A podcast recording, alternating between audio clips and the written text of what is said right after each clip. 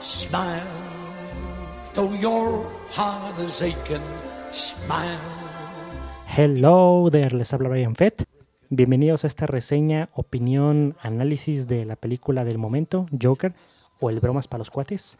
Eh, ¿Qué les parece si comenzamos una vez hablando un poquito del contexto? No se apuren, las siguientes reseñas sin spoilers, ya después yo les marcaré en qué momento pueden dejar de escuchar y terminar escuchando mis pensamientos finales.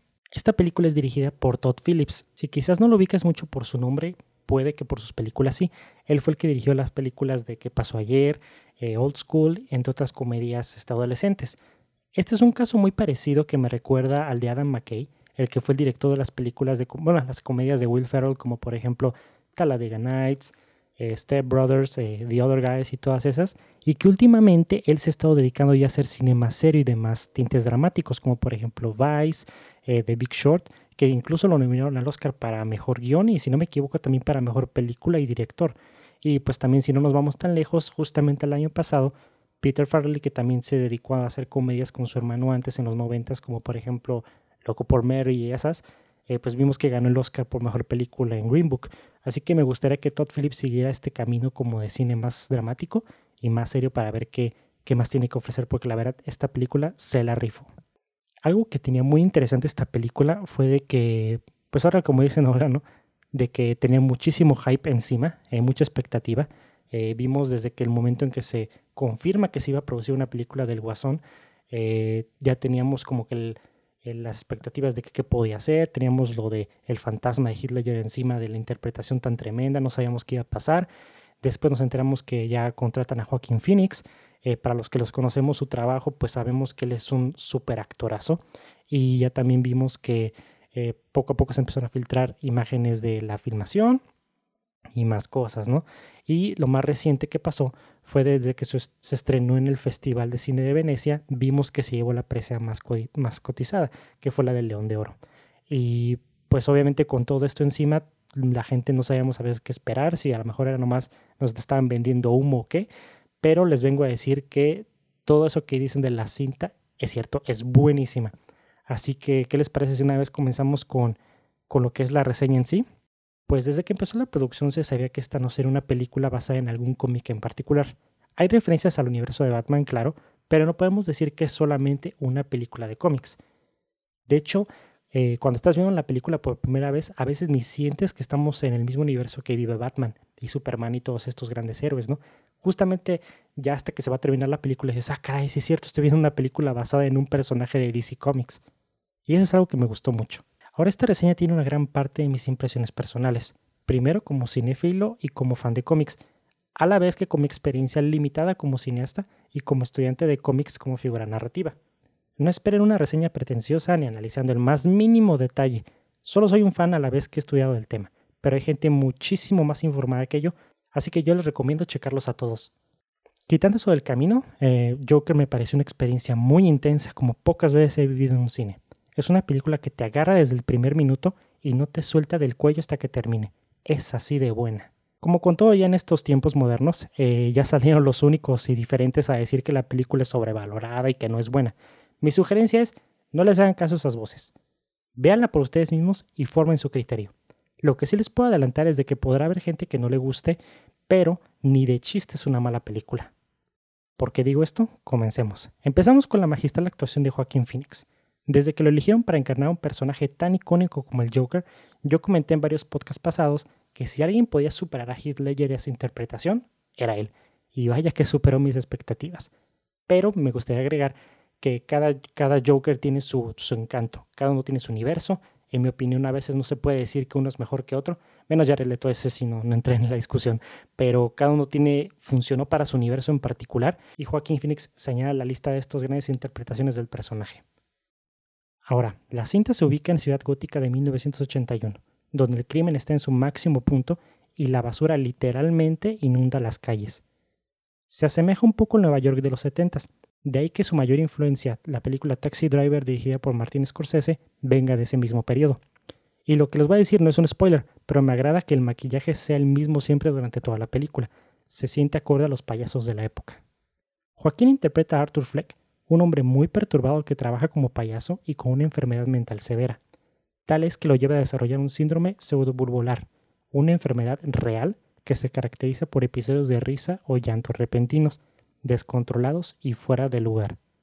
Y la primera vez que lo vemos reír es aterrador, ya que nunca había visto a alguien que se riera con tal energía, pero ve una expresión en el rostro completamente opuesta. Pero a la vez también es desgarrador, porque puedes ver su lucha con esa condición y te sientes mal por él, ya que no lo puede controlar. Si pudiera dar un término curioso para definir su actuación, es hipnotizante y a la vez perturbadora. Por primera vez vemos un Joker con humanidad. ¿Justifica sus decisiones en la película? Por supuesto que no, pero le da más matices a un personaje conocido por ser a veces unidireccional, y nosotros como audiencia presenciamos la destrucción de la humanidad de una persona, en este caso de Arthur. Fijando nuestra atención ahora a lo técnico, una cosa que me encantó fue la banda sonora de Hildur Gudnadottir, que seguramente estoy pronunciando mal, pero es la misma compositora de la miniserie de HBO Chernobyl. Ahora esta banda sonora, el violonchelo es el instrumento principal. Cada acorde es lento, lleno de melancolía y con un tono a veces perturbador. Y en las partes donde salen esas melodías, estoy seguro que se te quedarán grabadas por un buen rato. Es el complemento perfecto de Arthur como personaje. En cuestión de fotografía, me recuerda un poquito a la de Michael Chapman en Taxi Driver. Sin embargo, Lawrence Sher, que también es el mismo cinefotógrafo de Godzilla King of the Monsters, hace un excelente trabajo de establecer un mood para el ambiente, y lo vemos en la evolución desde que conocemos a Arthur hasta que se convierte en el Joker. La verdad no es nada espectacular y nada de otro mundo, pero es bastante buena. Ahora voy a lo que no me gustó mucho. Casi todos los personajes secundarios no resaltan demasiado, solo están ahí para que la trama siga caminando. No es el caso de Robert De Niro, claro, porque ese señor es punto y aparte.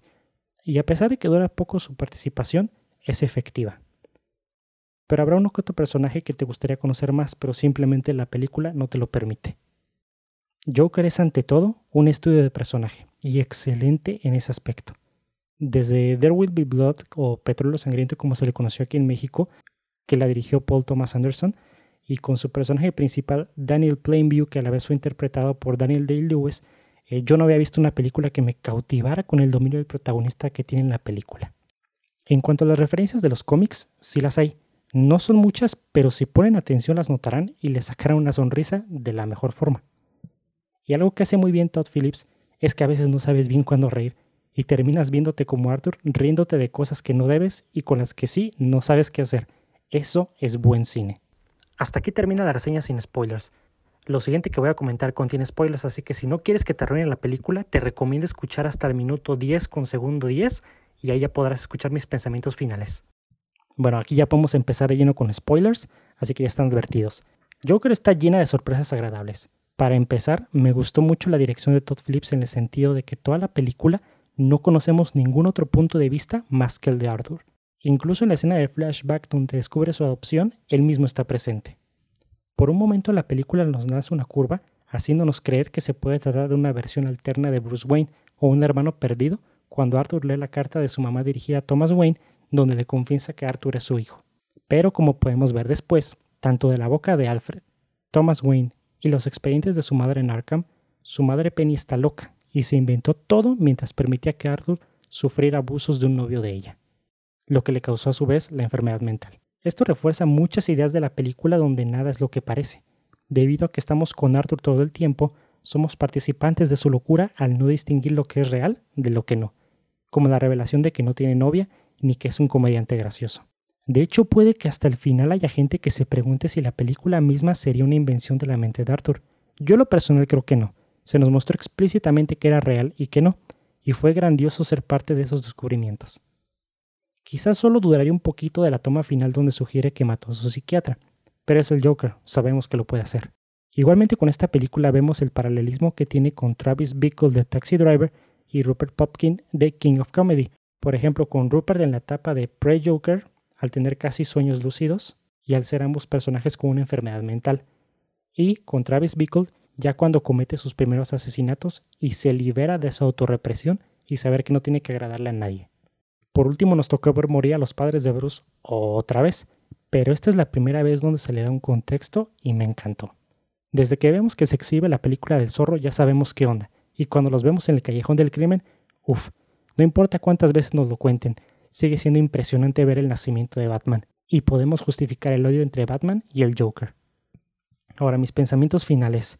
Joker es una experiencia impactante, cruda, realista, un estudio de personaje como nunca se había visto en una película basada en un cómic. Y esa es la mentalidad que te sugiero que lleves a la sala de cine.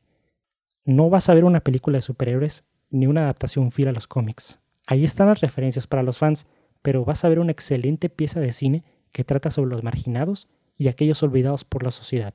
Una crítica a la falta de amor y empatía por el prójimo en la actualidad y lo que pasa cuando un hombre desequilibrado abandona su humanidad y se convierte en un monstruo. Que eso sí, tendrá una historia trágica, pero que quede claro, Joker no es el héroe, es un villano con muchas capas en su personalidad, pero de ninguna manera debe ser admirado. Joaquín Phoenix da una de las mejores actuaciones de la década y de su carrera, y seguro será el favorito para el Oscar, pero con estatuilla o no, se ha ganado un lugar dentro de las mejores interpretaciones de este personaje en la historia. Él es el capitán del barco, y somos pasajeros en cada giro inesperado hasta chocar con tierra. No es una película perfecta, por supuesto, pero por lo que me hizo sentir y la actuación magistral de Joaquín Phoenix, le doy 5 payasos de 5. Esta película marca un antes y un después de lo que se puede hacer con un personaje tan popular de un cómic y es una bocanada de aire fresco en un ambiente saturado de películas de superhéroes producidos en masa. No puedo esperar a ver cuál será el siguiente proyecto de Warner con este enfoque. Y bueno, esa fue mi reseña de esta película Joker. No sin antes recordarles que se animen a ir a verla si tienen chance de ver esta semana. Cuídense de los spoilers y les agradezco por haber escuchado esta reseña. No se olviden escuchar nuestros podcasts cada viernes y de checar el evento de Horror Mania que tenemos este mes en nuestro canal de YouTube. Yo soy Brian Fett. Hasta la próxima. That's life. That's life. That's what all the people say. You're riding